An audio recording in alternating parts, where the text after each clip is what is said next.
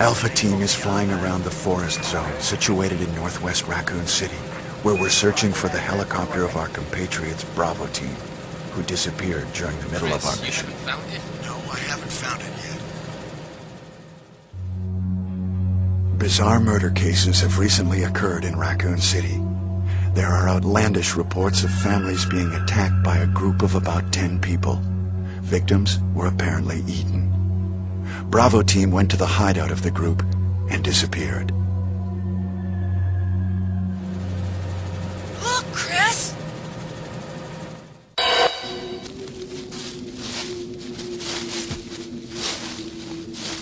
It was Bravo team's helicopter. Nobody was in it. But strangely, most of the equipment was still there. However, we soon discovered why. Olá pessoal, essa é a sexta edição do Reviewcast e como todo mundo esperava e como todo mundo pede, a gente vai falar agora de Resident Evil 1, seguindo a ordem cronológica. O último podcast foi sobre Resident Evil 0 e agora a gente vai falar sobre o primeiro jogo, mas não sobre o remake. O remake merece um outro programa que vai ser o próximo. Eu discordo. E como vocês puderam ouvir, eu tô aqui com a Todd, Oi. tô aqui com o Cool Oi. e estamos aqui com a Yuna também. Oi. Quem de vocês começou com o primeiro Resident Evil? Acho que essa é a coisa mais difícil, né? Encontrar alguém que começou com o primeiro. Aí o Shade vai falar, eu comecei com o primeiro porque eu sou roots. Joguei pra caralho. Eu era novo, tinha, sei lá, 5 anos de idade e já jogava. É, Eu eu- não tinha 5 anos de idade em 1996. É, o meu caso era bem esse. É, você tinha 10 anos de idade. Eu tinha 10 anos. É, olha lá. Eu jogava pra caralho. Vai, conta aí? Eu posso contar a minha história, mas ela é muito chata. Enfim. Bom, co- como a Todd falou, o primeiro Resident Evil foi lançado em 96 e foi o primeiro jogo de verdade do Shinji Mikami. Se você ler o nosso artigo sobre o próprio, você vai ver lá que esse jogo foi um fruto de uma carta branca que a Capcom deu pra ele pra fazer um projeto pessoal. Ele trabalhava em jogos pro Super Nintendo. Se você jogou o Super Nintendo, se você teve e tem idade suficiente pra se lembrar dessa época, ele fez dois jogos Sei lá, ele quis dizer se você não tem 13 anos de idade. se você não tem 13 anos de idade hoje e começou a Você sua, não é novo pra caralho. começou a sua vida no PlayStation 2, você deve se lembrar de Goof Troop, que era uma cópia de Bomberman, Eu não me lembro. basicamente, E eu não tenho 13 anos. e de Aladdin, que era um jogo muito bom. Muito bom. Muito bom, são dois jogos Agora, obrigatórios. Não é Lembrando igual o Bomberman? O Goof Troop é o Pateta e Max, né? Nada mais, nada É menos. o Pateta e Max, mas é uma cópia do Bomberman. Isso, é o mesmo estilo. E é, é bacana ver a mudança brusca de gênero, né? Do Mikami, fazendo. É, agora ele é Disney. pessoal, né? É meu. Ele se proclama até hoje como fã de filme de terror, essa filme B, essas coisas. Até hoje nos jogos dele você vê influências de filmes de terror e coisas japonesas e tal. É, o E cara coisas começou. japonesas. que porra é essa? É, da mesma forma que, por exemplo, tem caras que são desenvolvedores japoneses que são totalmente influenciados na cultura Por americana. coisas americanas? Sim. Ah, Sim. tá. Cultura Kojima americana. é um. Não, o próprio, é um- o próprio O gênero do zumbi. coisas americanas e O. Suda 51 é outro. Ele é inspirado pela cultura mexicana pra fazer os jogos dele. Cultura, não coisas. Ah, mas zumbi é super americano, velho. Sim, é Apesar totalmente. de Zumbi a é coisa do zumbi ter americano. uma lenda africana e tal, mas poxa, Não, é, é super americano, mas a influência principal dele pra fazer o Resident Evil não foi um filme ou um jogo americano, foi um jogo japonês, inspirado em um filme japonês, que é o Sweet Home, que tem no YouTube, inclusive, quem quiser assistir. Inteiro? Tem inteiro no YouTube com legenda em inglês. Olha só. É um filme muito ruim, por sinal. Ah, eu, Ah, não é eu- ruim. Ah, eu sempre Ah. leio, né? Ah, Resident Evil foi inspirado pelo Sweet Home e tal, mas nunca tive. Não sei. Eu nunca joguei o jogo. O jogo eu é bom. o filme. É, eu também não. O filme, O filme é a bom. risca. Quer dizer, o jogo segue a risca a história do, do filme, assim, eu nunca assisti o filme. Eu sei a história do jogo, mas Mais ou menos. É uma história sobre uma mansão que é, é mal assombrada e entra esse pessoal lá dentro pra ver negócio de reincorporação, não é? Pra botar a mansão pra vender de novo, não é uma coisa assim? Não, no jogo é uma mansão de um artista plástico. Isso. E aí a mansão tá desocupada e aí só que a mansão ela é assombrada pelo artista e pela esposa do artista. E aí eles entram lá pra roubar as obras e vender. Só que quando eles entram na casa, alguma coisa acontece, acho que a, não sei se a porta se tranca, eles não conseguem sair e aí o fantasma prende eles lá dentro, o fantasma da mulher dele prende o grupo de amigos lá dentro. Basicamente luta pela sobrevivência. Mas Tá, ele é eu mais- lembrei. Eu li na Wikipedia, na verdade. Mas é, mas é isso mesmo. É, Eles são de um, uma produção de um programa de TV. Eles vão fazer um documentário dentro da casa. Desse artista lá, pintor. E daí, quando É. eles começam a filmar, começa a acontecer coisas lá dentro, de fantasmas. Da esposa do pintor, não é o pintor. Se o cara tá ouvindo aqui o Reviewcast, nunca jogou o Sweet Home e tá afim de experimentar, o jogo já tá meio datado ou ainda dá pra Ele é datado pra cacete, mas se a pessoa curte RPG, se a pessoa curte, sei lá, um Final Fantasy antigo, Phantasy Star da SEGA, jogos mais que são bem devagar, que você avança lentamente, que tem muito menu e que tem muita leitura, é, é- vale a pena. Não é a minha praia. Eu não joguei até o fim, joguei bastante, assim, só pra conhecer, mas eu não fui até o fim porque eu não tive saco. É, esse jogo foi lançado só no Japão, mas tem tradução de fã group aí que fez. Dá pra achar esse jogo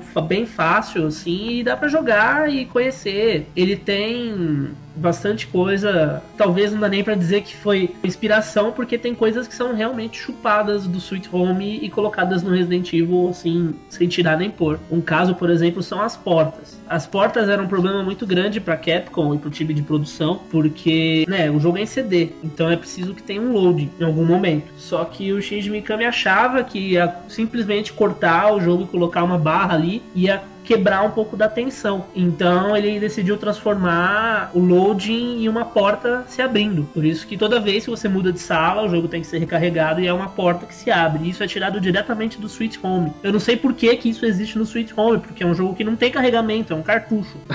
É, Mas pode ser uma forma de De tensão. não te né? mostrar, de te prender um tempo a curiosidade do que, que tá atrás daquela porta. É, é verdade. Provavelmente é isso. E aí tem essa história da galera presa na mansão. E uma coisa que é muito legal no, no Sweet Home é que é tipo, sei lá.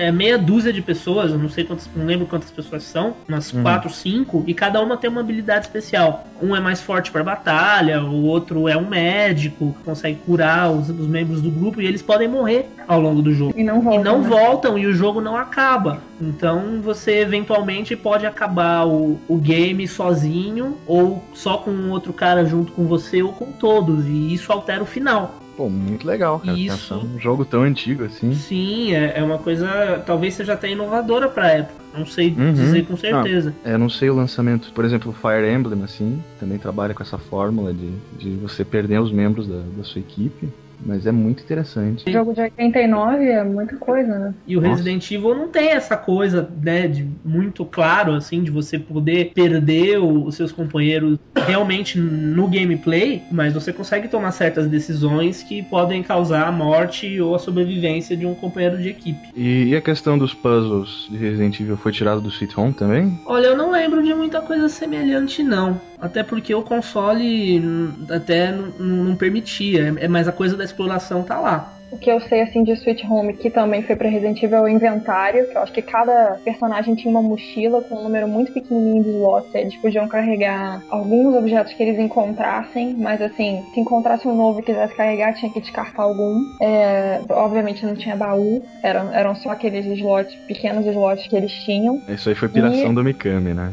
É. Sim. E eu acho que eles também, se não me engano, no Sweet Home tinham files também, pra Sim. você ler. Tem Entender a arquivos história. que, que você encontra pelo caminho e você entende melhor a história. São acho que os diários do artista plástico, se eu não me engano. Sei lá, não lembro com certeza, posso estar falando absurdos. Se você manja de Sweet Home, é um fã de Sweet Home e tá, tá arrancando os cabelos ouvindo isso daqui, por favor, manda um e-mail e a gente se retrata no próximo podcast ou no post do blog, enfim. Eu realmente não lembro, faz muitos anos que eu joguei. Esse- Uma coisa que eu sempre pensei assim, não sei se até faz sentido ou se é verdade, é a história do Sweet Home me lembra um pouco a história do George Trevor, assim, que é a coisa da Lisa, ela meio que assombra a mansão também, como a esposa do. A Lisa é filha do George, ela não é a esposa do George. Sim. E, mas é um cara que morreu na casa e fica aquela mulher assombrando a casa. Então acho que a coisa da família do Trevor pode ser uma referência também à família do Sweet Home. Isso levanta É, mas isso é no remake, né? Não, mas É. isso também foi, foi planejado. Eu não sei quanto a Lisa, mas a história do George Trevor, ela deveria ter entrado no jogo final do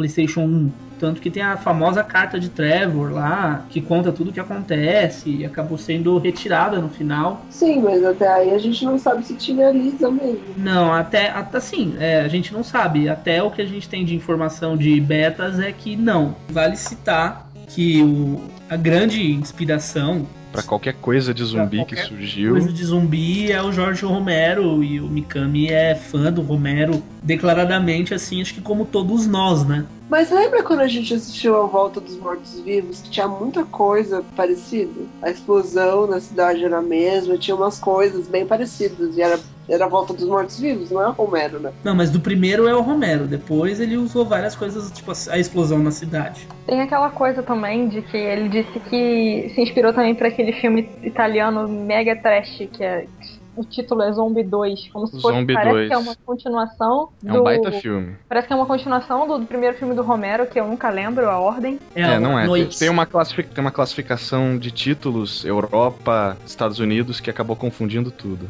Na É, verdade, eles não Noite- têm nada a ver um com o outro. Que o Noite dos Mortos Vivos na Europa é Zombie, o título. Isso, E isso. aí ele queria, assim, acho que enquanto o filme dele estava em produção, ele determinou que o título ia ser Zombie, só que o, o filme do Romero saiu no meio, e aí acho que ele não teve tempo de mudar, a produção também não insistiu pra mudar, e aí ficou como Zombie 2. Eu não esperava que fosse uma continuação e não era.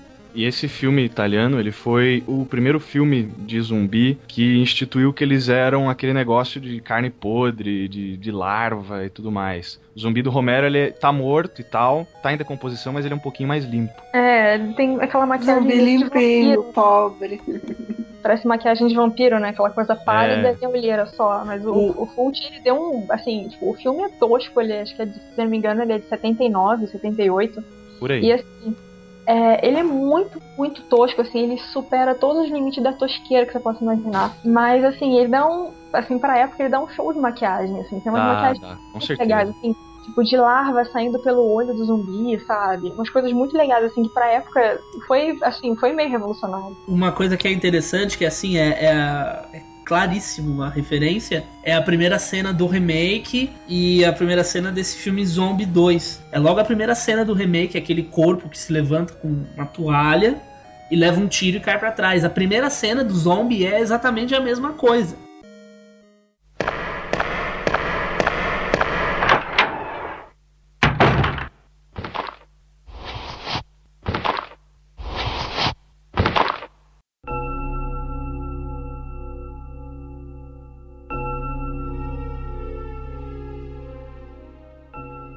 No, outra coisa interessante do, do beta, que talvez muita gente não saiba, é que Resident Evil foi pensado primeiro para ser em primeira pessoa. Tipo, FPS tradicional mesmo, arma na tela e correria pelos cenários. E mais voltado pra ação, assim. E isso acabou sendo descartado e o jogo virou já o, mais ou menos o que a gente conhece. Só que a segunda ideia dele era que o Chris e a Jill andassem juntos o tempo todo na mansão. Talvez isso em algum momento fosse ser utilizado da mesma forma que o Switch Home, que sei lá, se a Jill morresse, você poderia continuar com o Chris sozinho. Enfim, não se sabe, porque tem muito pouca informação sobre isso. Quando o jogo apareceu na E3 de 95, ou na Tokyo Game Show de 95, não me lembro ao certo, ele já era mais ou menos aquilo que a gente conhece. Tem um site que é muito bom de conteúdo beta, eu vou linkar na notícia aqui do podcast, que é o Survivor, com várias imagens, vocês vão poder ver essas coisas que a gente tá falando aqui. Que negócio é esse de, de elementos high-techs aí? Ah, ele Ah, tinha, tinha um cara que era metade robô, não tinha? tinha um cara que era o, seria o Barry, que ele é um cara gigante assim, e ele tinha um O braço. Barry! Ele seria o O Barry. Barry vai ser tipo um Gundam, mais ou menos, né? Minha nossa. E ele tinha. Seria tenso.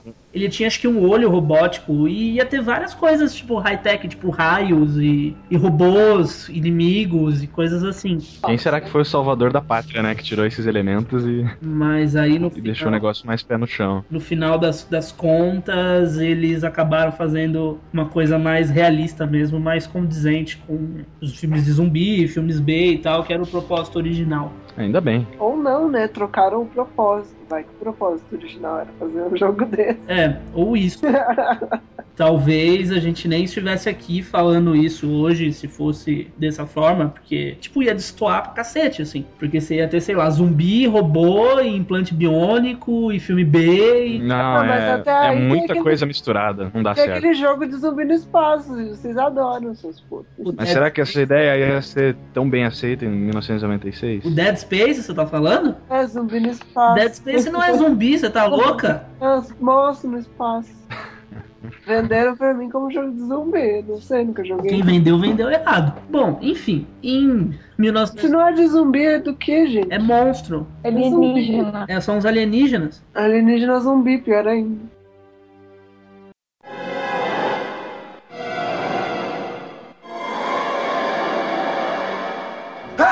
Enfim, Dead Space, eu sei Dead Space. o que importa é que em março de 96, Resident Evil 1 chegou às lojas do Japão e depois chegou nos Estados Unidos e é considerado até hoje um dos melhores jogos do Play 1. Ele, inclusive, recebeu prêmios no ano de lançamento, de jogo do ano. Pros padrões da época, até, ele é um jogo tosco pra cacete. Pois é. e ele tá muito datado também. Tá muito, ele, ele é datado pra época que ele foi lançado. Sim, Que jogo a sim. gente tá falando? muito datado. Defina um datado. eu Datado é que envelheceu mal. Diferente do Resident Evil 2, ele envelheceu muito mal, principalmente por conta, acho que, da Pra dublagem. quê? pra quê? Assim, pra Ah, vocês entendi. terem uma noção, em março de 96 é lançado Resident Evil 1, e em janeiro de 97 é lançado Final Fantasy VII, que é considerado um dos melhores jogos do planeta até hoje. E o Resident Mas Evil isso 1 não, não. tem necessariamente a ver com. Não, mas pra você ver o, o, o naipe da inovação que rolava no console, entendeu? Que proporcionou o Resident Evil. Mas a e o- proposta é diferente. E o. Final Fantasy um ano depois, que é um jogo super foda. Tipo, isso em grande parte é devido ao orçamento puta apertado que a Capcom deu pro Mikami. Eles não tinham dinheiro. E a Uhum. proposta é Vídeos diferente. atores contratados, né? E os atores, que é a primeira coisa que a gente vê no jogo, são é uma abertura. Ela é Se você ainda, se ainda é não bizarro? viu essa abertura, vá jogo- agora pro YouTube, coloque Resident Evil 1 Opening e veja. veja essa abertura. Eu vou Se linkar. eles Tem pagar. juntarem esse povo pra fazer, eles gastariam. Eu, eu assumo que eles gastariam muito mais dinheiro do que se sentassem a bunda e fizessem animação 3D. Sei lá. Olha. É, eu acho que na real Tem a ver com a proposta. O que o, né? o- o- ali era um bando de. Tirando o Mikami, que era um cara experiente, que já tinha uma certa bagagem de jogos e pá. O Mikami ele é uma pessoa que até hoje ele tem uma, uma veia de incentivar novos talentos. Tanto que ele abre uma empresa atrás da outra. Ah, mas, gente, aí é piração demais dizer, né? Eu acho que, na verdade, talvez tenha a ver com a proposta do jogo. De ser, tipo, já que é inspirado em filme, a abertura tem que ser em filme. Não, mas mas eu acho que não vai além disso. Eu acho que vai por aí, sim. Eu acho que vai por Acho aí. que não vai além disso. Tipo, O que eu ia dizer é que talvez ele tenha concentrado os esforços da galera toda em uma forma inovadora de gameplay que ele estava criando pra época, que era uma coisa que não existia daquele jeito. ah, não existia entre aspas, né? tudo- Aquele Alone in the Dark era assim. Não, mas o né? Alone foi uma coisa que nasceu e morreu. Mas é o começo do Survival Tanto Horror. que, o, tanto que o Resident Evil criou o termo Survival Horror e depois isso englobou vários jogos pra trás, inclusive o próprio Sweet Home. Mas foi uma inovação pra época. E eu penso que talvez essa abertura em filme, além do negócio do filme B, de toda a inspiração, do Sweet Home, etc., seja uma coisa assim: vamos concentrar os nossos esforços de desenvolvimento no gameplay. Até porque era uma coisa assim, era uma carta branca que o Mikami teve da Capcom. Se não desse certo, tipo, tinha que dar certo, entendeu? Mas Zumbi é uma coisa tem a ver que.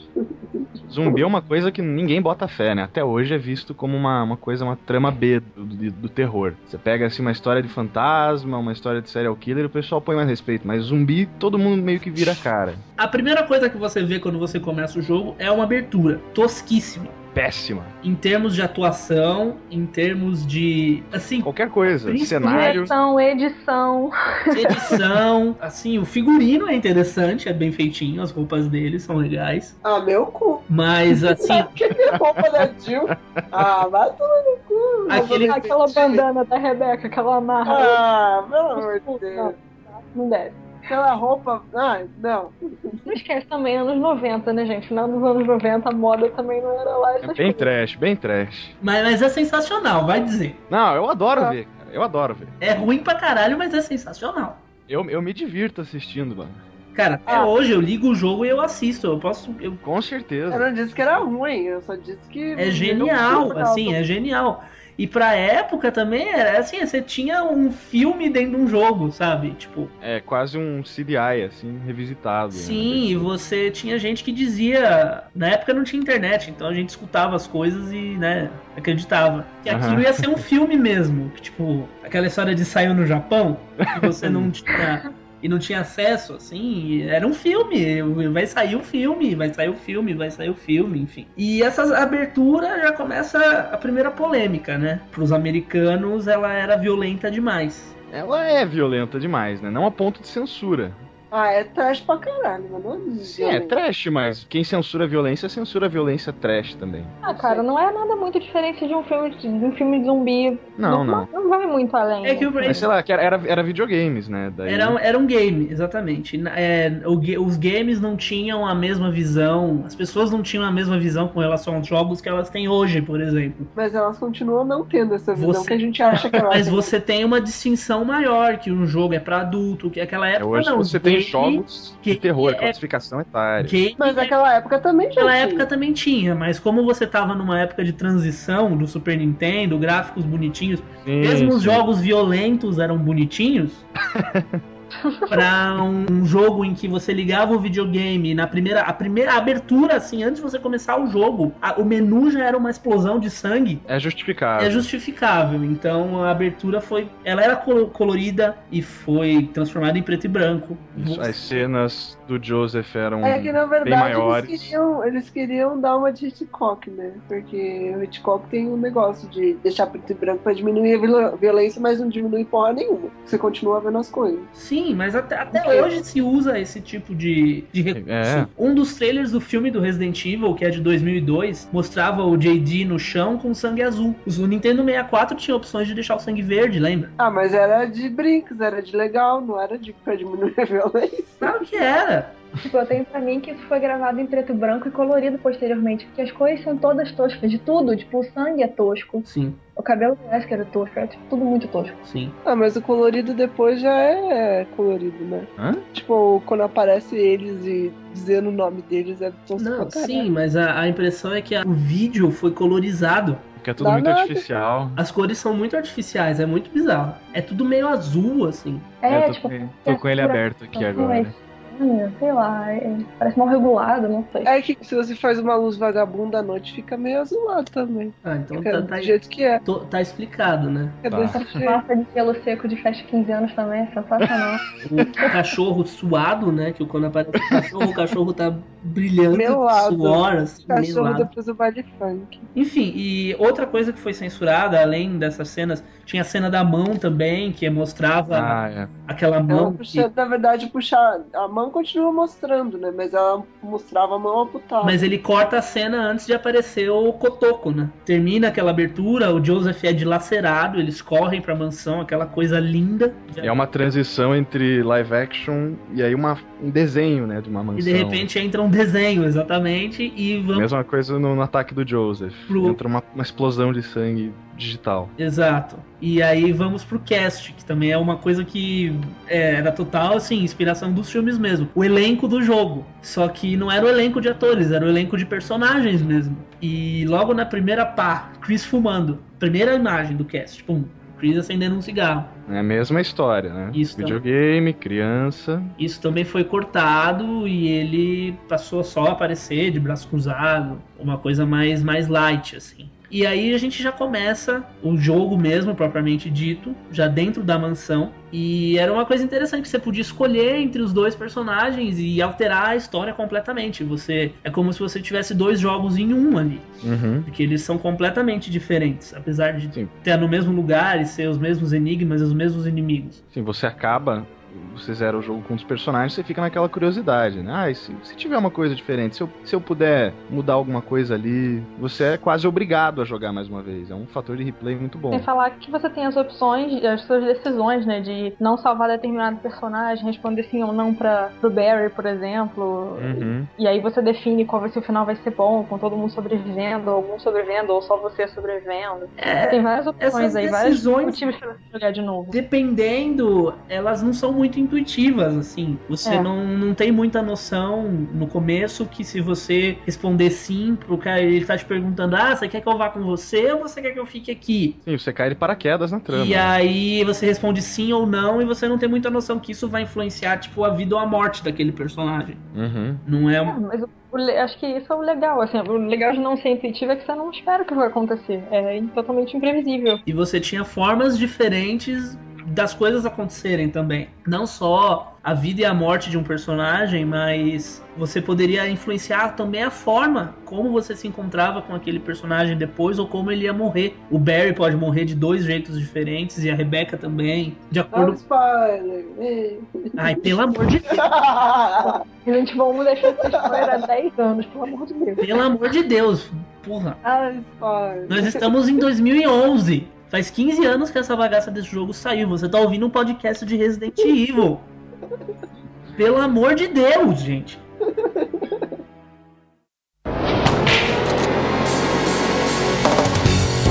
Chris Redfield.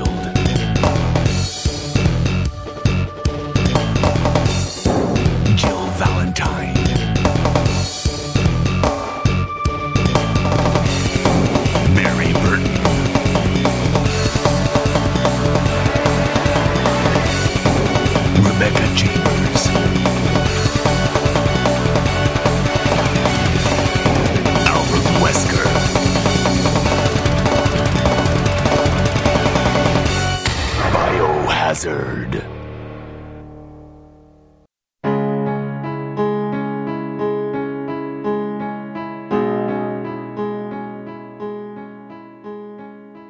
Então, enfim, a trama é uma continuação, apesar do jogo ser de 96, o Resident Evil Zero ter sido lançado muito tempo depois, se você ouviu o nosso podcast anterior, é meio que um repeteco. É, tá rolando uma série de crimes bizarros na floresta e esse o Bravo Team dos Stars, que é a tropa de elite da polícia de Raccoon City, é enviado pra, pra floresta para investigar o que tá acontecendo.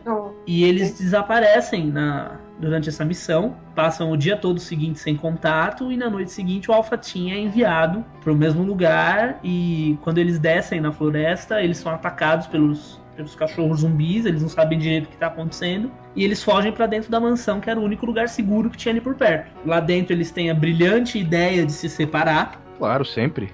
Vamos Mas é assim que se faz, gente. Claro que não. Poxa. É assim que mas eles são acontece, mas. polícia. Eles que se separar.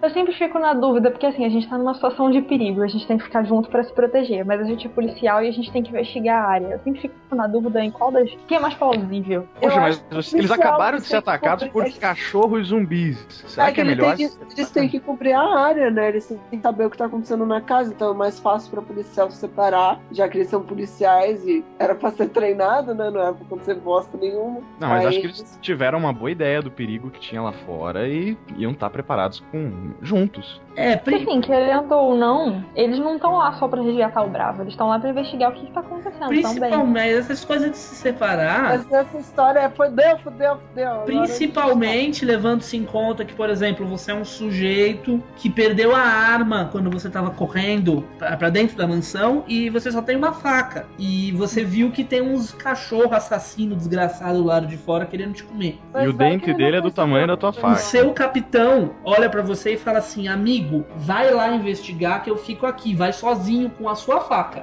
Mas vai que ele não percebeu que ele perdeu a arma. Aham, Vai ele porque é- arma- É, vai que ele foi tirar a arma do treco lá e. Porque oh, numa situação dessa, Oh, policiais andam com a arma no bolso. Oh. E a arma não é pesada o bastante pra ele perceber que ele perdeu. Ah, adrenalina, loucura. É, e aí o, o capitão dele fala pra ele, vá lá, que eu fico aqui, vai sozinho. Nós somos em três, fica dois aqui no lugar seguro, e vai você sozinho lá, que a gente não sabe o que tem lá, com a faca. E ele vai. What is that? I'll go and check. Okay, Jill and I will stay in the hall in case of an emergency.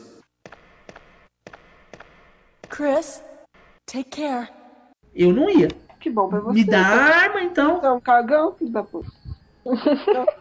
Enfim, eles vão investigando essa mansão e vão descobrindo certas coisas que estavam acontecendo lá dentro e descobrem sobre as pesquisas da Umbrella para a criação do T-Virus. Assim, o primeiro jogo ele não é muito focado nessa coisa de vírus ainda. Ele cita, ele fala sobre as pesquisas, mas ele não dá tantas explicações sobre o background. Acho que isso é até um ponto positivo, né? Isso seria bem desenvolvido depois. É interessante que isso demonstra também que eles não esperavam. É que o foco Continuações. ali é a traição, né? O foco principal do jogo é, é esse, exatamente, é a traição do Wesker. O- É, na verdade você só sabe que aconteceu um acidente, vazou, e aí você sabe, sei lá, acho que tem uns três falhas que falam de pessoas que, que foram. Coça gostoso. que foram vítimas, que é o Costa Gostoso, کو né, do caseiro, aquele do pesquisador que você também encontra na Guard House, que ele deixa uma carta pra esposa dizendo que ele tá se transformando e etc.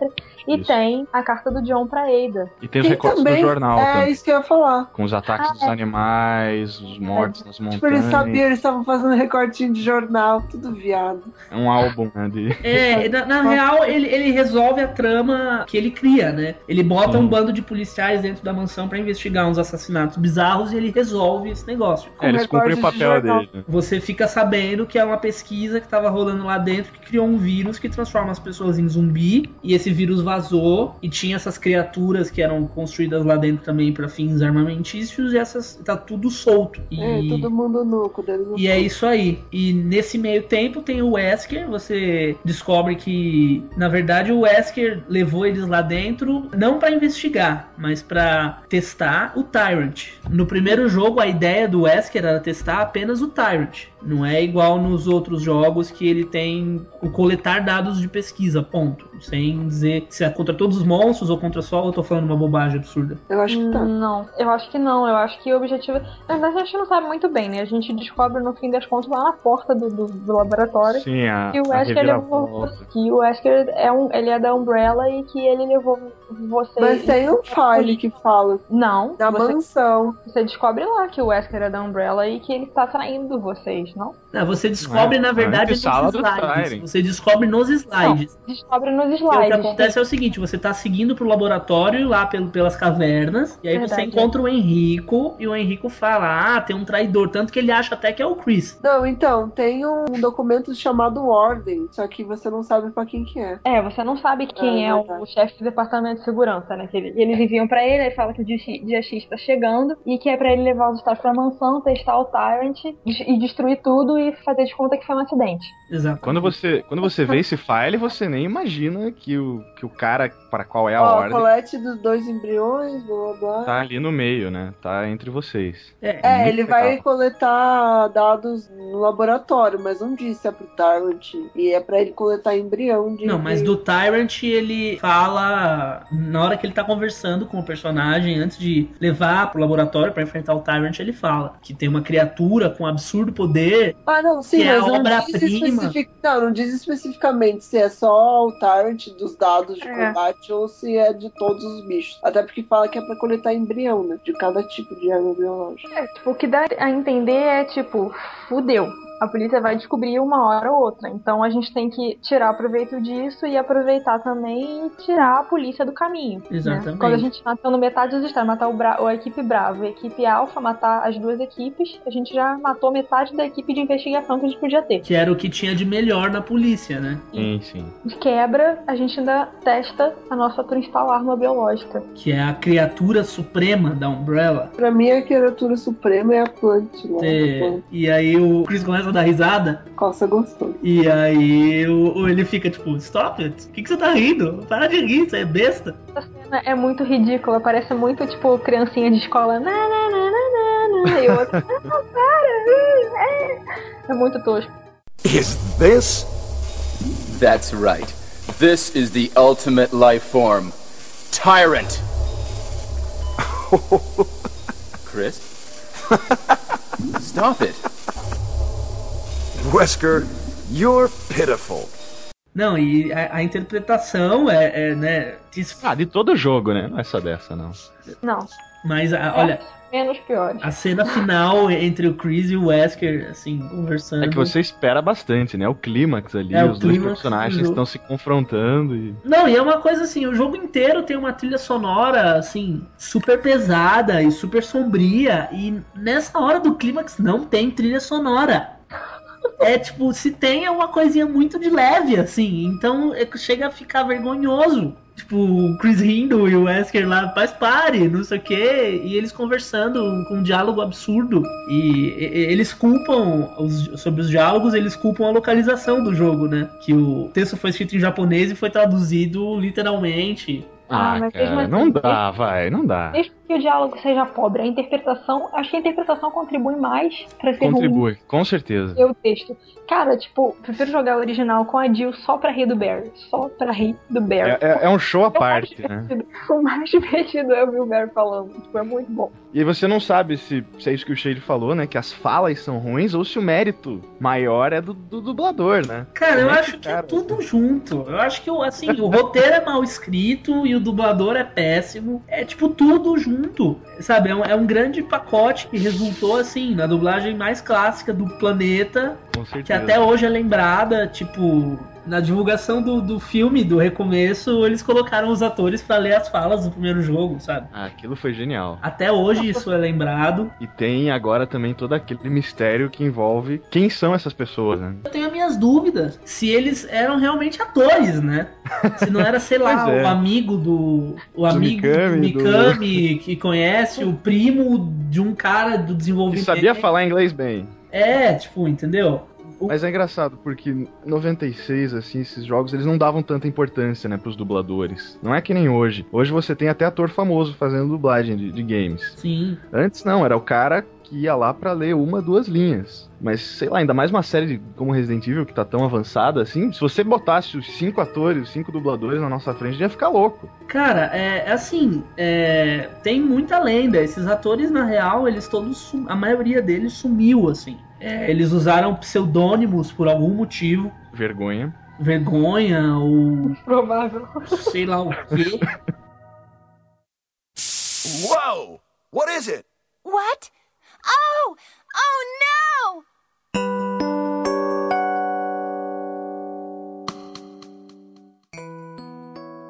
Uma coisa interessante que eu falei lá atrás e que a gente não aprofundou muito é que não só você poderia escolher entre dois personagens diferentes que alteravam completamente o rumo da trama, como essa seleção também significava a dificuldade do jogo. Com o Chris você tem menos slots no inventário, inimigos mais fortes, menos munição e, claro, né, a trama diferenciada. E com a Jill a coisa era mais fácil, ela tinha dois slots a mais, ele com seis, ela com oito, mais munição espalhada. Você tinha a ajuda do Barry, que aparece em momentos chaves assim pra te resgatar. É, que na verdade depende do que você faz, né? Senão você se pode também. Sim, se você dependendo do que você fizer, você não conta com essa ajuda do Barry. É, e tinha o Lockpick também, que é uma puta ajuda. E o lockpick também que você conseguia correr mais, mais rápido, porque dispensava que você encontrasse uma chave e algumas chavinhas pra abrir mesinhas e gavetas que tinham munição. É, será que a Jill não era também, assim, uma, uma tentativa de, de aproximar um público feminino? Ah, provavelmente, né? Porque você sempre tem essa ideia da mulher no jogo, sempre tem uma mulher que é, acompanha o personagem e compete de igual pra igual com ele, assim. É, dessa vez ela não é, ela não é uma mocinha indefesa, né? Ela é tão capaz quanto o Chris. Sim, ela é tão capaz, Hum. mas- mais até, né? É, Até mais, porque ela tem armas melhores e ela tem o lockpick, só que os inimigos são os mesmos pros dois. Eu gosto daquelas tirinhas que. Eu não lembro agora qual foi o site que fez, mas a gente pode procurar depois pra linkar, comparando o jogo do homem e o jogo da mulher. É totalmente machista, mas é muito engraçado. tipo, o homem começa sem arma, mulher com arma. Homem sem é, lockpick, mulher com lockpick. Homem precisa encontrar a shotgun quebrada para não morrer esmagado. Mulher é salva pelo Barry. Coisas assim, sabe? É muito maneirinho. faz sentido. Não, faz total, faz total sentido. O cara, o cara que fez as tirinhas manja, eu não lembro o nome agora, mas tá linkado também no post. Bom, com o Chris, você não tem o Barry, o Barry simplesmente não é citado, mas você tem a Rebecca. E com a Jill já é o contrário, a Rebecca não é citada e você tem o Barry. Assim, a história basicamente é a mesma na real, mas você tem interações diferentes, né, Pra chegar ao mesmo resultado. A ideia geral é que o Chris, tanto o Chris quanto a Jill estavam andando pela mansão é, ao mesmo tempo, separadamente. Por um milagre, né? Eles não se trombavam. Nunca se nenhum trombavam, e, mas aí é meio estranho, porque ao mesmo tempo em que, mesmo quando o Resident Evil 1 ainda valia pra cronologia, você tinha essa ideia de que o cenário válido eram os dois personagens andando juntos pela mansão o tempo todo, você encontra, quando você joga com um, você encontra o outro preso no final, como se ele tivesse ficado lá o tempo inteiro. E você nunca tem um final que contemple as pessoas que sobreviveram pra, pra cronologia, que é o caso da Rebecca ou do Barry, por exemplo. É, e assim, o que é estranho é que o Archives, ele considera o final da Jill como oficial. Quando ele vai contando a história de Resident Evil 1, ele olha muito mais pro lado da história da Jill. Sim. E o final, é, o, e o estranho é que o final do Chris parece muito mais significativo por conta da coisa do Wesker e tal, ele ser morto mesmo pelo Tyrant, enquanto com a Jill ele só é derrubado, né? E isso, futuramente pra cronologia, é mais relevante, né? O final do Chris. E o Archives leva em consideração o da Jill, que é muito estranho, assim, na verdade. Assim, Será que não é por causa do Barry?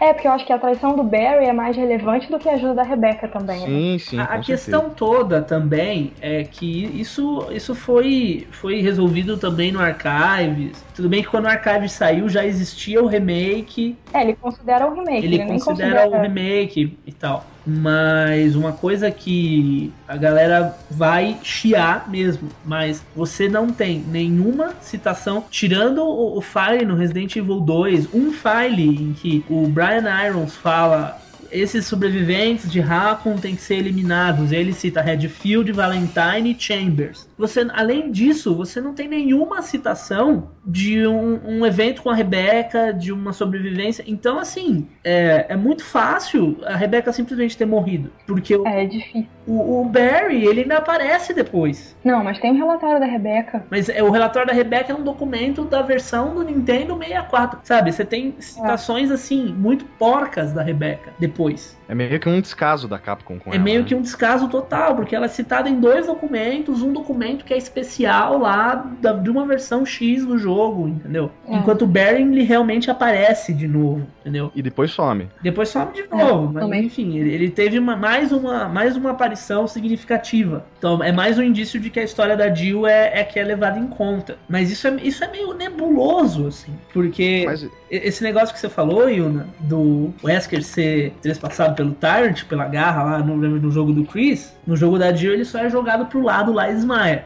Uma coisa que muita gente não sabe é que se você mata o Tyrant e tal, se você tá jogando, salvando todo mundo, que aí a autodestruição é ativada, o Wesker desaparece da sala do Tyrant. E Sim. se você for lá na sala onde tem o gerador, lá no meio das quimeras de novo, o Wesker tá lá morto. Ah, é verdade. Peguem o jogo, se você nunca viu isso, pegue o jogo, jogue, vá até o fim. E na hora que a autodestruição for ativada, antes de você ir embora, de ativar o timer lá, vá na sala das quimeras de novo, lá onde você ligou a energia, que o Wesker tá lá caído no chão numa poça de sangue. Tipo, ele, Não lembrava disso. ele morre anyway, assim. Também, depois de um tempo, você não tá nem preocupado em explorar. Você já sabe o que vai acontecer, então você vai passando pelo caminho mais rápido possível. Nem lembrava disso. Não, pois é. Não, você, você nem espera também, né? Que tipo, tá rolando uma, uma autodestruição e tipo, vai tudo explodir e você não pensa, em, ah, vou lá desviar do meu caminho só pra ver um negócio. Eu demorei, tipo, anos pra descobrir isso. Eu não lembro o que, que eu fui fazer lá e eu ah, encontrei o o Wesker lá. Então a proposta inicial da Capcom era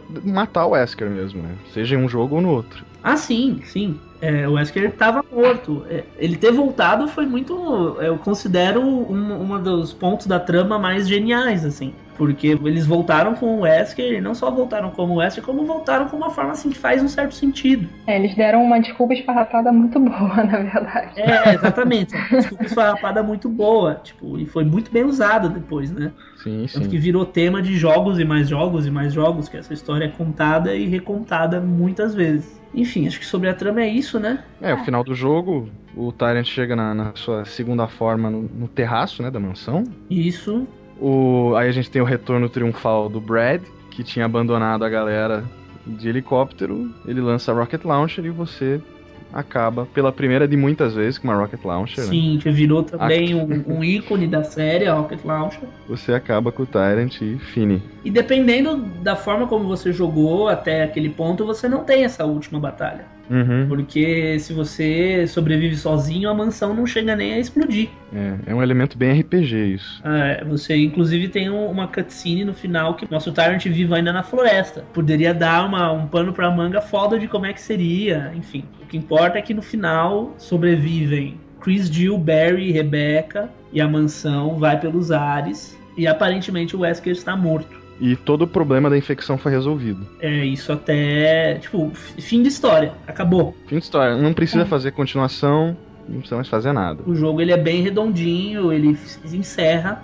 Só que o que a Capcom não contava é que o Resident Evil é, acabou se tornando o oitavo jogo mais vendido da história da empresa, com dados atuais, com né? dados atuais. Ainda assim, Competindo com lançamentos é, agora. ele foi ultrapassado depois pelo Resident Evil 2, pelo próprio Resident Evil 5. Mas tem todas as outras franquias da Capcom. Sim, né? ainda hoje ele é o oitavo jogo mais vendido da história da empresa, só na versão do PlayStation 1, porque as outras versões não são tão significativas assim, talvez não tenham, não contem tanto a mais pra dizer, ah, se somasse tudo ele seria, sei lá, o primeiro. Porque o primeiro é Street Fighter 2, é imbatível, assim. E ele vendeu 2 milhões e 750 mil unidades durante todo o tempo que ele foi fabricado. Como eu disse no começo, prêmios de jogo do ano, nota de 9 para cima em todos os reviews, não, não, não tem análise falando mal do jogo.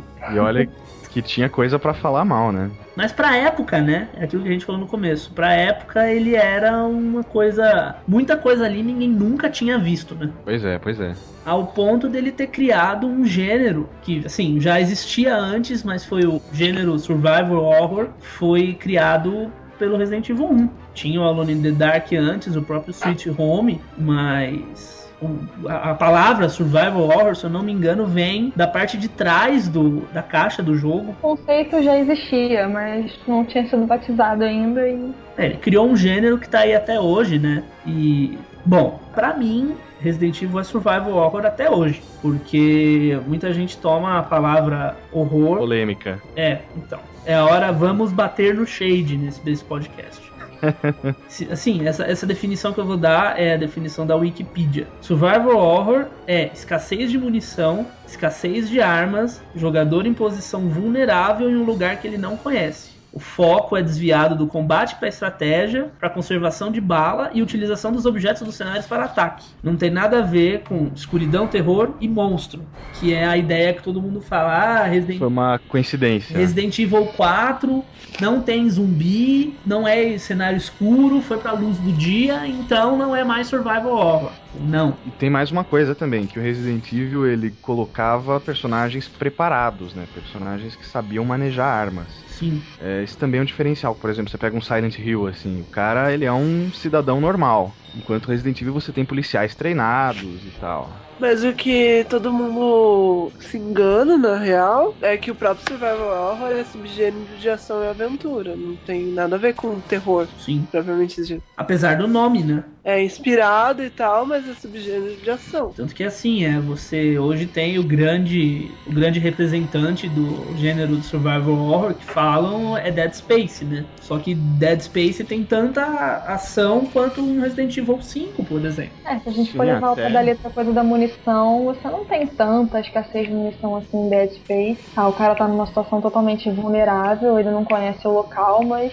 Cara, Dead Space é um Resident Evil 5 no escuro com os bichos que te dão muito medo e que aparecem nas suas costas. E é justamente por isso que as pessoas falam que Resident Evil perdeu o survival horror, porque Assim, o que eu acho que é, assim, um puta menosprezo com a série é dizer assim, ah, o survival horror acabou porque não tem mais sustos. Tipo, cara, sério, você define o jogo por um cachorro que quebra a janela e, tipo, isso é o estilo? Ah, tem umas coisas engraçadas até que a própria Wikipedia fala. Tipo, eles começam a incorporar mais elementos de jogo de ação, mas eles incorporam, eles não mudam nada, propriamente dito. Não, acho que até um ganho. Não, e é assim, uma coisa que desde o primeiro, apesar de tudo isso que a gente falou, da inspiração em filmes de terror, Resident Evil não é um jogo de zumbi.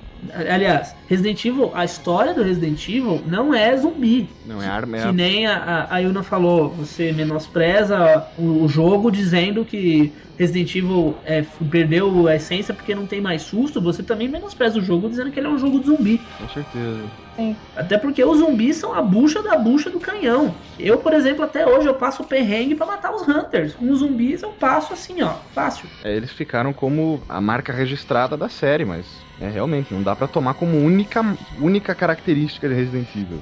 Eu acho que Resident Evil al- alcançou a proposta que, que lançou agora com Resident Evil 4 e 5, que é a coisa de tipo, vender armas biológicas e se isso ser usado em conflito, que é mais ou menos o que eu acho que a gente vai ver no Resident Evil Damnation. Que é o que assim, a série vem prometendo há séculos, há muito tempo, que é o que é o, todo o propósito da Umbrella e que a gente nunca teve isso no jogo, na verdade. A gente sempre viu da coisa do acidente. Ah, o vírus vazou, eu fui E é muito local, né? a coisa sempre teve um contexto mais global, assim, tipo, a Umbrella é uma empresa enorme que vende pro exército, que vende para outros países. E tá sendo aonde? você- No meu cu, né?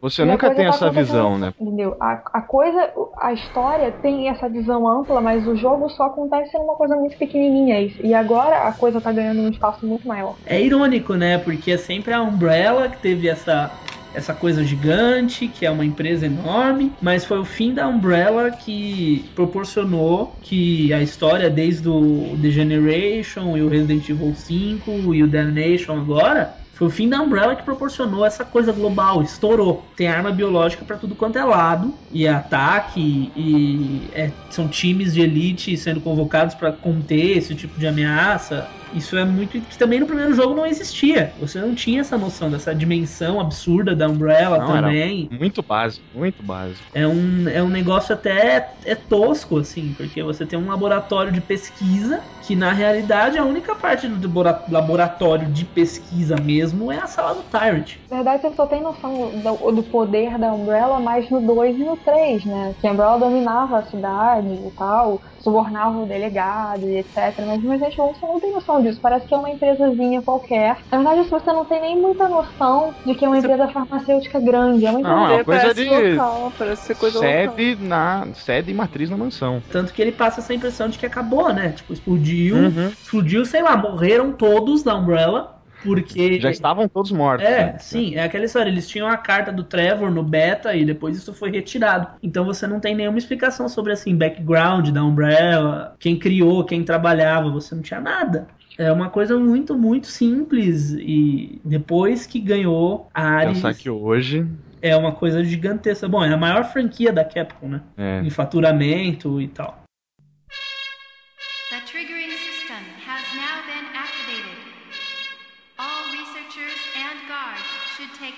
Immediately. Unlock all routes for evacuation. O Resident Evil 1 teve cinco ports, é, um port pode-se dizer, não pode ser considerado um port, mas é um relançamento pro PlayStation, que é a versão Director's Cut. Essa versão Director's Cut ela já é um relançamento, depois ela foi relançada de novo. É, ela contém roupas novas. Outra adição do Director's Cut é o Forest Zumbi, né? É, o Forrest ele é um membro da, da equipe Bravo, daqueles que você não sabe até aquele momento, né? Você vai demorar pra descobrir, só no Resident Evil Zero, você não faz a menor ideia do que aconteceu. Você vê ele lá caído e você tem a surpresa, né? Ele levanta e vai, vai atrás de você como um inimigo. E ele é mais forte que os zumbis E, comuns. e ele é mais forte, é, exatamente. Ele é mais forte que os zumbis comuns. As mordidas dele tiram mais energia e ele leva mais tiros pra morrer também. E o legal é que isso foi reutilizado tanto no remake quanto no, no Umbrella Chronicles, né? O, o Force levantar e, e atacar. Não, e é uma coisa interessante também, é outro Ah, conceito. muito legal. É outro conceito que sempre tem em todos os filmes de zumbi, tipo, o amigo transformado em inimigo. Uhum. Isso E é aquela dificuldade pra matar, né? Sim, sempre tem essa coisa, tanto que no Zero tem também. quase todos os jogos você tem um momento em que um amigo seu se transforma em inimigo e te ataca. Outra adição, um modo em que os itens estão nos lugares diferentes, bem mais difícil, inclusive. Aí a Director's Cut DualShock, né? E a Director's Cut DualShock que tem uma trilha horrorosa. Nossa, até é horrível. horrível. Eu não sei porquê, quem que teve essa ideia, o que que aconteceu, que tipo, a, a trilha do primeiro é, é maravilhosa, é a melhor trilha pra mim. E o lançamento não passou pra outras mãos, né? Como assim? É inexplicável essa mudança. É, tipo, eu não sei o que aconteceu. Eu não sei se foi algum problema de direitos autorais sobre as faixas. É, sei lá o que aconteceu. Só sei que eles. Não era o que o cara queria, poxa vida. Mas o, o engraçado é que o, o Director's Cut tem a trilha normal. É a versão DualShock que tem a trilha diferente. Tipo, sei lá, parece a trilha do Jurassic Park, é bizarra. Tem uns ares de. sei lá, enfim. E uma versão PC que também é bem tosquinha, assim. Eu lembro da caixa, né? Que jogos de PC tinham aquelas caixas gigantescas. Cara, a Carol jogou. Lá vem a história. Senta que lá vem a história. Ah, eu comprei um jogo Resident Evil pra computador original, e não sei o que. Essa versão PC é a maior frustração da minha vida. Ah, lá vem. é. Eu comprei esse jogo e ele não, não funcionou no meu computador na época. Ah, meu Deus. Eu fui na, loja, na loja e troquei por outro. É, tipo, eu troquei por Monkey Island. Eu só fui perceber o que eu tinha feito anos depois e assim. Eu nunca esqueço, nunca esqueço. E até eu hoje... só vi uma, só vi uma vez esse jogo concreto, que foi numa locadora mesmo, porque eu não conheço quem tenha nada. É... Cara, Parabéns é, você tem. Ele é raríssimo, ele é muito raro. Parabéns. Ele é muito, muito raro mesmo, assim. E pensar que eu tive ele na mão e, tipo, eu troquei. Eu acho que nem roda hoje, né? Talvez no Windows 7 rode, porque Windows 7 roda qualquer coisa, mas tipo, XP e Vista com certeza não rodava. Não, ele Não, tem um jeitinho pra funcionar. Tem, tem, Mas- tem uns Sim, eu esquemas. joguei. Não, tem sim, tem sim. Tem uns esquemas. Ele saiu pro Saturno também, que é uma versão. Os gráficos são piores que no PlayStation, mas ele tem o primeiro modo batalha antes do Mercenários. Tipo, é, você consegue encontrar um Wesker zumbi, é engraçado isso até. É, tem um Wesker zumbi, tem um monstro novo que é um Hunter meio marrom, tem dois Tyrants. É nessa versão que tem aquele talent que é dourado, amarelo. Exatamente, ele é dourado. Eu, eu nunca joguei essa versão. Eu também não, nunca tive acesso. É. Só ouvi falar. ela. Na hora que você termina a primeira batalha com o Tyrant, sai outro de dentro de um tubo. E é um Tyrant dourado. Tipo, bizarro, Caramba. mas enfim. E ele tem uma versão pra celular também. Que, cara, eu, eu vi isso uma vez e assim, isso só foi falado, não sei se chegou a sair. É pra um celular da Samsung chamado Game Phone. Foi lançado só na, na Coreia do Sul. Caramba, eu nunca ouvi falar Nossa, disso. nunca ouvi falar. É, O jogo, tipo, encartado na memória do celular era o Resident Evil Director's Cut. assim. E parece bonzinho, mas parece interessante. E a última versão lançada, que foi pro DS, né? Apesar dela ser bem diferente, ela também é um port usando a tela de toque e tal. Tem Ela tem duas versões, né? Sim, sim, tem o modo normal de jogo e o modo que utiliza a tela de toque pra dar facadas e tal. É porque na hora quando eles lançaram, né, o DS, eles procuravam qualquer motivo pra você usar a tecnologia da, da caneta e tal. Aí foi o jeito que eles acharam, né? Você usar a faca e você também utiliza bastante nos puzzles. É, é, é, tem uns puzzles legais, é interessante assim, as texturas dos personagens foram remodeladas, ele não é só um porte igual as pessoas dizem, daquela coisa tosca da ah, é caça-níquel, como se a Capcom, né? como se a intenção final de qualquer empresa não fosse ganhar dinheiro. Mas enfim, o jogo foi remodelado, você tem coisas novas, assim, ele é um jogo Tem os extras que são tem um. É, exatamente. Tem aquele modo Master of Knifing que eu não gosto. Eu achei. Tirando o- o- os enigmas que são legais, de Uhum. você jogar com a caneta e tal. Assim, o modo de faca é, é bem ruim, assim. É, eu, eu não gosto também. Mas é o que eu falei, foi, era uma desculpa pra você, olha que legal, você pode fazer a faca com o movimento da sua mão. É, exatamente. E, e é bom, legal você ter, né, o, o Resident Evil, um Resident Evil sério, assim, bom, né, pra um, pra um portátil. É, é o único, né? Porque o Gaiden, bom. Eu não sei nem se ele vai ter um programa sobre ele, porque, né? Deve ter uns 5 minutinhos, assim, em qualquer podcast aí. É, acho que vale, sei lá. E o, o- falando já que a gente tá falando em Gaiden, né? O primeiro jogo também teve uma versão pro Game Boy Color que foi cancelada. Cara, isso eu não sabia. Pois é. É, Ironicamente, o jogo foi cancelado porque ele era ruim.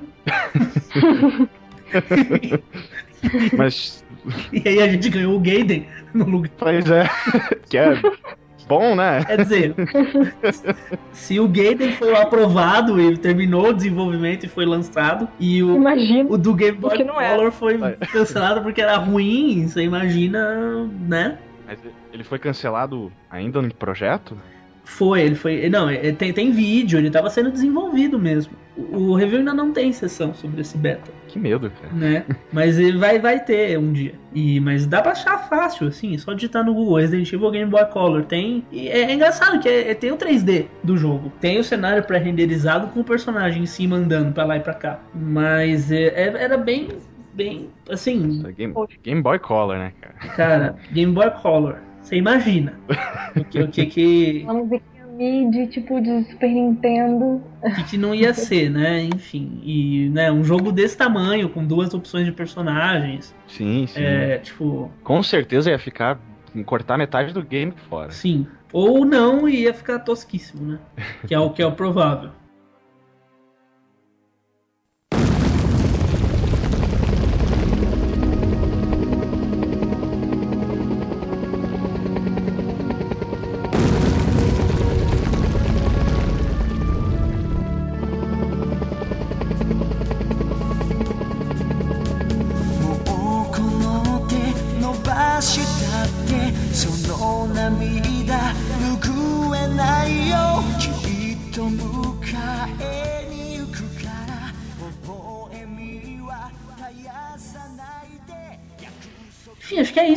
Resident Evil 1. O remake é, a gente é assunto do nosso, nosso próximo podcast. Ah, tem, tem bastante coisa pra E aí falar. dá pra falar porque aí tem toda uma polêmica em volta, que a gente já falou no podcast do Resident Evil Zero, mas agora dá pra citar de novo e tal, falar com mais, mais profundidade, porque o remake foi o, o primeiro título, e até hoje acho que é o título mais pedido pra ser relançado, assim, de todos. Uhum. E o Resident Evil 1 foi praticamente descartado, né? Não, praticamente não, ele foi completamente descartado. É, ele só é relembrado pelo fã mesmo, né? É, o cara sim, sim. que jogou e. Então, logicamente, ele não, não entra. Até porque, assim, o remake ele só tem adições, ele não tem. ele não exclui nada do original. Tudo que tem no original tem no remake. E o remake tem coisas a mais. Então é uma repetição. Acho que não tem por Ah, que você mas- considerar. Sei lá, é, é o primeiro, né? Tem, tem o charme de, de ter começado tudo. Ah, sim, é, é- esse é, é a origem de, de- Apesar de muita gente não ter começado por ele, né? Quem teve interesse voltou a ele depois e, bom, até hoje é um jogo tosco, a gente falou um monte de coisa aqui, é um jogo. tem gráficos ruins, dublagem. Ah, é um jogo lindo, gente. E, tipo, durante muito tempo ele foi o meu favorito, assim. Com certeza, o meu também. Até eu entrar na pira Resident Evil 5 e tal. Nossa, pra mim, Resident Evil foi totalmente frustrante. Eu comecei pelo 3. Comecei pelo pelo- 3, depois fui pro 2 e peguei um. Cara, eu não conseguia jogar Resident Evil 1. Não conseguia. Eu ficava indignada, porque assim, tipo, no 3 e no 2 você tem tudo bem, você tem que economizar munição, mas é uma economia de munição aceitável. Dá pra conviver com ela. Mas Resident Evil 1, cara, parece que você tem que reaprender a jogar. Eu acho que se eu tivesse começado pelo 1, eu ia achar o 2 e o 3 muito fáceis. É o que eu acho. Eu acho. Eu, Muita, eu não, é, é normal, é, é um senso comum. né? Difícil. Tanto que eu demorei muito assim me acostumar. Eu morri várias vezes até começar a pegar o ritmo, aprender a desviar direito. Porque nos outros dois, assim, dá pra você passar tranquilo matando, sei lá, 95% dos zumbis. Nesse daí, se você matar 95% dos zumbis, tu não chega nem a um terço do jogo. É, você, você passa por, por corredores, né? Você tem espaço mínimo pra desviar. Então, tem, essa que é a questão, que pra mim que diferencia pra caramba o primeiro jogo do segundo e mais ainda do terceiro, é fluidez de, de movimento. Os personagens são absurdamente travados, eles são uns tanques mesmo. É, São muito demorados pra, assim, pra atirar mesmo. Por exemplo, com a shotgun, então você tá com uma shotgun e contra um hunter, é muito fácil de morrer, porque eu, pelo menos, eu acho que eu peguei um timing, assim, pra atirar certinho no hunter. Se você perde, ele salta, você tá morto, não tem jeito. sim. O, o sistema de colisão é ridículo, assim. Você, o zumbi te alcança de Sim, longe, entendeu? Muito longe. você passa, ah, agora eu consegui, deixa eu sair correndo. Quando você vê, pegou. Pegou. Pegou. E pra ajudar ainda o sistema de colisão ser ridículo, você tem corredores apertadíssimos que você não consegue fugir. Sim, é, você cabe você e o zumbi lá. Sim, então, tipo, é complicado. Principalmente com o Chris, que você não tem tanta munição. Você toma porrada. E quando você toma pancada e você empurra o zumbi, o zumbi não cai no chão. Não. Ah, é Porque verdade. às vezes você tá num corredor, tem cinco zumbis, você é mordido pelo primeiro, empurra e os outros todos caem no chão. E você passa. No primeiro, não. Eu tinha ódio, muito, muito ódio daquela. Com o Chris. Com a Jill ali tem dois zumbis, com o Chris, com o Chris tem três. Na parte da escadinha, aquela Sim. escadinha quadrada. Ah, sim, sim, Tem sim. três zumbis com Chris e dois com a Jill. Cara, ali é, é impossível, assim. E você perde muita munição pra matar os três. E é muito difícil desviar dos, conseguir desviar dos três. Porque ou um vomita em você, ou o outro te agarra. E aí, quando um te agarra pela frente, o outro te pega por trás. É. é Sabe, muito a minha munição sempre acaba aí, com o Chris. Aí eu desço já, fico sempre em caution amarelo, aí eu desço e pego munição no baú. Que ali também é o primeiro baú que você encontra, se você segue por cima. É. Que é o único caminho que você pode seguir, né? Com a, com a Jill você pode ir por baixo ou por cima. Com o Chris aquele é o único caminho. É o primeiro baú que você encontra, você tá fudido, cheio de item no inventário já. Quase sem espaço, sem item de cura nenhum e 50 zumbis pelo caminho e você com 15 tiros. Pois é. É, é absurdo, assim. E é isso, né? Acho que é. Acho É que isso. Encerramos por aqui. Mandem e-mails, sugestões. É, o nosso próximo podcast, sim, é óbvio o tema, a gente já falou aqui, que é Resident Evil Remake. A gente vai voltar à mansão de novo. Vamos falar sobre as. Mas vamos ter outro foco, vamos falar sobre as inovações, vamos falar sobre o novo console.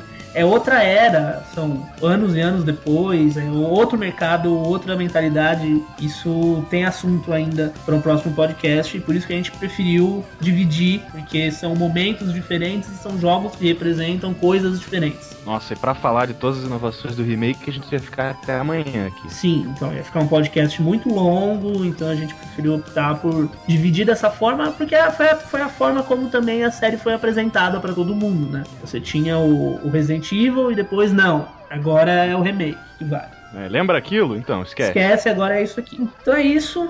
Contato arroba residentevil.com.br, todo mundo já conhece. É, digam tchau. Tchau. Tchau. Tchau. Então é isso e tchau.